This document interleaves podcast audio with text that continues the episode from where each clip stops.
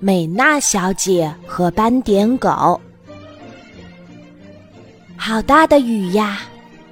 美娜小姐撑着透明的雨伞，站在郊外的巴士站台等校车。忽然，一只浑身湿透了的小斑点狗从草丛里跳出来，奔跑到美娜小姐的伞下躲雨。嗨，你好，小家伙！美娜小姐蹲下身，友好的看着这只小小的斑点狗。斑点狗耷拉着脑袋，蜷缩在美娜小姐的脚旁，瑟瑟发抖。冰凉的水滴从它的身上滑下来。你一定是觉得冷吧？美娜小姐毫不犹豫地从脖子上摘下温暖的围巾。给斑点狗擦身子。深秋的风可真凉啊！梅娜小姐一连打了好几个喷嚏。这样会不会感觉好一点儿呢？给小斑点狗擦干身子后，梅娜小姐干脆用自己的围巾在地上围了一个小小的窝。小斑点狗聪明机灵地跳进去，汪汪！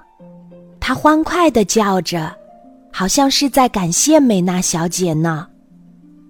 你真可爱呀，美娜小姐对小斑点狗说：“好想把你带回家，可是你的主人一定在拼命地寻找你。”汪汪！小斑点狗似乎听懂了美娜小姐的话，“主人”这两个字让它显得特别激动。这个时候，美娜小姐等了很久的校车终于来了。啊，真不想离开啊！美娜小姐有些难过的说：“可是今天必须回学校参加考试。”小斑点狗，姐姐要去学校了，你一定要好好照顾自己哦，拜拜。上车前，美娜小姐把手中的透明雨伞搁在了围巾小窝旁，留下来给小斑点狗遮风挡雨。这个暖心的故事并没有结束。美娜小姐上车后，奇妙的旅程开始啦。校车上竟然有一个空座儿是斑点狗的颜色，显得那么与众不同。美娜小姐好奇地走过去坐下，她的耳畔立刻响起了斑点狗合唱团好听的歌声。哦天哪，好有趣！美娜小姐开心的叫起来。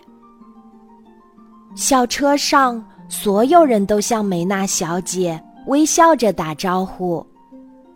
美娜小姐发现他们今天都和平时有些不一样：校车司机大叔的胡子，安迪的双肩包，默默的运动鞋，可可的发夹。大熊的帽子都变成了斑点狗的颜色。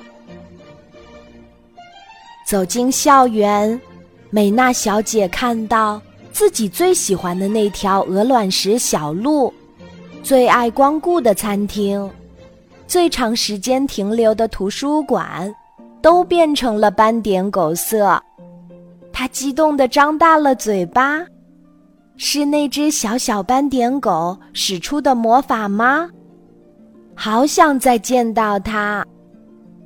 美娜小姐心里悄悄的想。考场里，美娜小姐手里拿到的考卷儿，竟然也是和别人不一样的，斑点狗的颜色。美娜小姐拿出钢笔。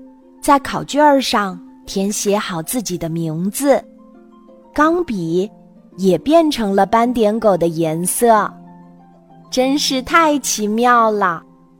整场考试，美娜小姐都沉浸在欢乐中。